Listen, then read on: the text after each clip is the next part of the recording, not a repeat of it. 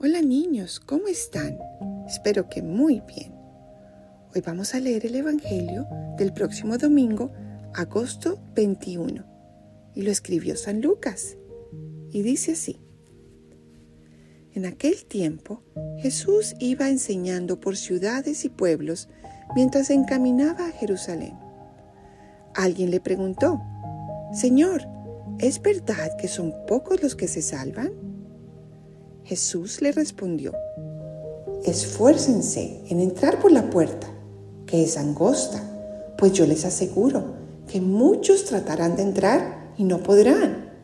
Cuando el dueño de la casa se levante de la mesa y cierre la puerta, ustedes se quedarán afuera y se pondrán a tocar la puerta diciendo, Señor, ábrenos. Pero él le responderá, no sé quiénes son ustedes. Entonces le dirán con insistencia, hemos comido y bebido contigo, y tú has enseñado en nuestras plazas. Pero él replicará, yo les aseguro que no sé quiénes son ustedes. Apártense de mí todos ustedes, los que hacen el mal.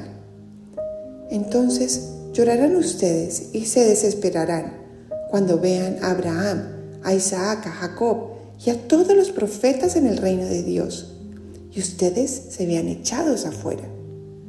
Vendrán muchos del oriente y del poniente, del norte y del sur, y participarán en el banquete del reino de Dios, pues los que ahora son los últimos serán los primeros, y los que ahora son los primeros serán los últimos. Palabra del Señor. Gloria a ti, Señor Jesús.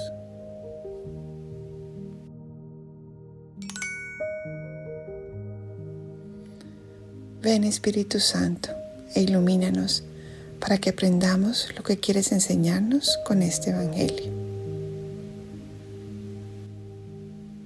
Bueno, niños y niñas, creo que a todos a veces nos da miedo la muerte, sea nuestra propia muerte o que se muera alguien a quien queremos mucho, ¿verdad? Pero Jesús nos enseña que después de la muerte viene el cielo que es más chévere que cualquier cosa que nunca hayamos visto. Pero Jesús en este Evangelio también nos cuenta algo muy importante, que la puerta para entrar al cielo es muy angosta. Eso quiere decir que es difícil entrar. Y eso es importante que lo tengamos en cuenta siempre. Pero ¿cómo podemos entrar? Pues la forma más fácil es de la mano de Jesús es pidiéndole a Él que nos ayude a entrar. Todos los días, Jesús, toma de mi mano y enséñame el camino hacia el cielo. Ayúdame a hacer actos buenos. Ayúdame a amarte a ti muchísimo. Y Él que nos ama y quiere estar con nosotros en el cielo, nos va a guiar y no nos suelta de la mano. Entonces, niños, es muy importante que todos los días recordemos que el camino del cielo no es fácil, que debemos esforzarnos hacer actos buenos y evitar los malos. Cada vez que se nos pase por la cabecita hacer algo malo, pensemos, no, voy a estar echando reversa al camino al cielo y yo quiero estar allá, que es más chévere que cualquier cosa. Entonces por las noches, cuando hagamos nuestras oraciones o en la misa, pidámosle mucho a Jesús, que sea Él que de su mano nos lleve al cielo y nos ayude a ser buenos, para que podamos disfrutar de Él y de todos los nuestros que ya están allá en el cielo. Bueno niños, los quiero mucho, mucho y nos escuchamos la próxima vez.